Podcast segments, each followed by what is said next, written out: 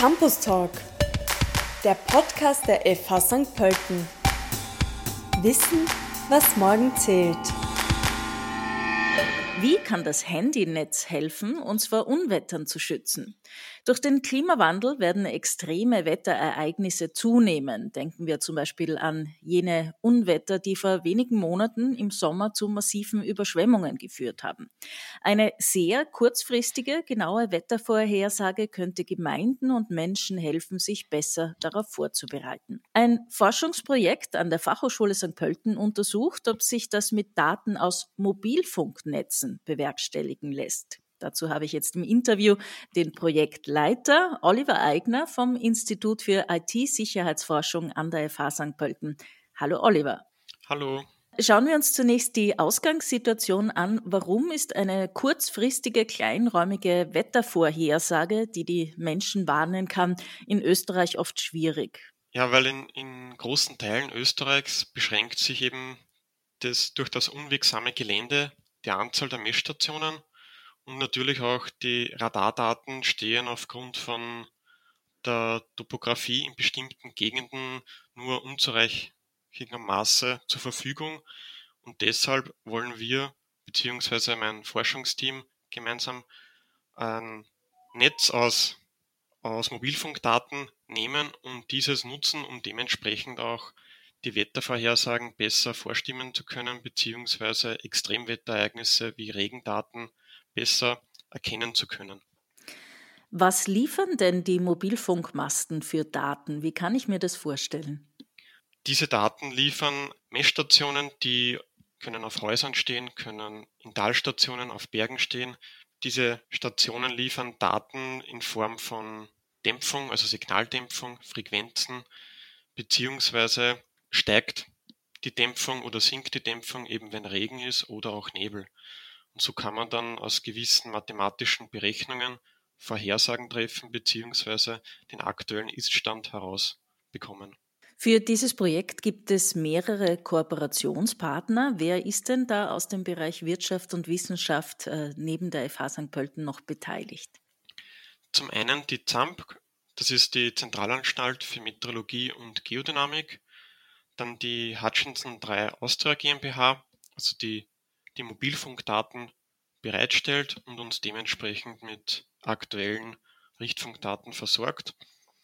Und das Amt der Steiermärkischen Landesregierung, vor allem die Abteilung 14 für Wasserwirtschaft, Ressourcen und Nachhaltigkeit bzw. Referat Hydrographie, die uns unterstützt mit äh, speziellen Tagen, die für Sie interessant sind, wo im, vor allem in der Steiermark es an Überschwemmungen gibt und so weiter.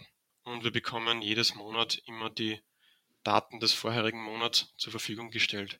Zum einen von der Hutchinson 3 Austria GmbH und zum anderen von der ZAMP, weil wir brauchen ja immer eine Verifizierung, ob unsere Berechnungen von den Mobilfunkdaten auch wirklich so stimmen und deshalb bekommen wir von beiden Forschungspartnern hier Daten.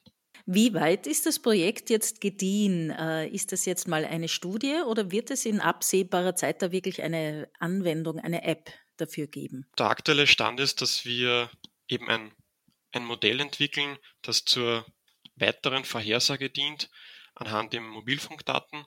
Und dieses Modell bekommt dann die ZAMP zur Verfügung gestellt. Und wir sind bereits äh, in Gesprächen mit den Forschungspartnern, ob wir ein Folgeprojekt daraus machen, um dementsprechend die Weiterentwicklung zu fördern und damit es eben schneller geht und die Menschen in Österreich vorgewarnt werden können, beziehungsweise eine Vorahnung haben, was auf sie zukommt. Ich weiß, es ist immer schwierig, in laufenden Forschungsprojekten oder Studien nachzufragen, was jetzt das Ergebnis ist. Zeichnet sich schon etwas ab? Ist das eine gute Möglichkeit? Funktioniert, quasi salopp formuliert? Das funktioniert überraschend sehr gut. Und es lässt sich mittlerweile auch schon ein kleines Modell anwenden. Das heißt, wir können auch ähm, Vorhersagen treffen mit einer sehr hohen Wahrscheinlichkeit. Das ist der aktuelle Iststand. Du hast schon äh, erklärt, wie es prinzipiell funktioniert. Schauen wir ein bisschen äh, mehr rein in die Ebene technisch. Was ist da genau deine Arbeit? Meine Arbeit ist einerseits das Koordinieren innerhalb des Forschungsprojektes mit den Forschungspartnern und andererseits gemeinsam mit meinem Forschungsteam die Richtfunkdaten auf deren Qualität zu prüfen. Das war der erste Schritt, der ist aber bereits getan. Der nächste Schritt war dann, diese Daten auf die Österreich-Karte aufzubreiten, damit wir wissen, wo ist welcher Link. Deswegen heißt das Projekt auch abgekürzt Link, weil eine Richtfunkantenne hat immer eine Verbindung mit einer zweiten Richtfunkantenne. In Österreich, vor allem beim äh, Projektpartner Hutchinson 3, gibt es verschiedene Frequenzen, die dabei angewendet werden. Die sind in ganz Österreich verteilt aufgestellt, diese Richtfunkantennen. Und ein Link ist eben eine Verbindung zwischen zwei Antennen. Der kann zwischen ungefähr zwei Kilometer bis 80, 100 Kilometer sind dann die längsten Links gehen. Und diese Links haben eine bestimmte Frequenz und anhand dieser Frequenz und einer Sendeleistung kann man dann bestimmen, wie die Signaldämpfung sich auswirkt, wenn jetzt da Nebel ist, wenn Regen ist und so weiter. Und aus diesen, diesen Signaldämpfungen haben wir für unser erstes Modell anhand äh, von Tagen, an denen es nicht regnet, den Mittelwert genommen und aus verschiedenen mathematischen Berechnungen diesen Mittelwert hergenommen und so verfärben wir die einzelnen Links in grün, das heißt es regnet nicht, und rot heißt es regnet. Und in späterer Folge möchten wir, falls es noch möglich ist, das müssen wir noch prüfen, auch die Regenmenge vorhersagen. Das ist aber ein ein weiterer Punkt, den man zuerst überprüfen muss, ob der anhand der Daten überhaupt möglich ist. Man kann sich das ungefähr so vorstellen, dass sich dann dementsprechend der Link, der zum Beispiel von St. Pölten bis Tulln geht, dass der dann, wenn es regnet, sich verfärbt und wenn er rot ist, ist ein starker Regen, wenn er nur orange ist, ist es ein eher nicht so starker Regen, kann es zum Beispiel Niesel sein. Das wäre der nächste Schritt, zu überprüfen, ob das möglich ist anhand dieser Daten.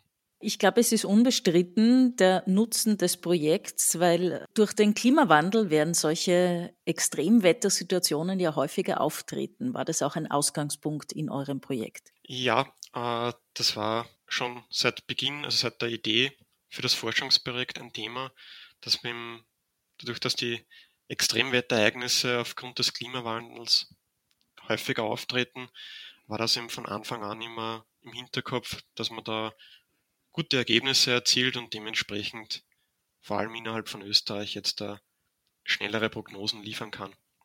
Oliver Eigner, vielen herzlichen Dank für das Gespräch. Gerne.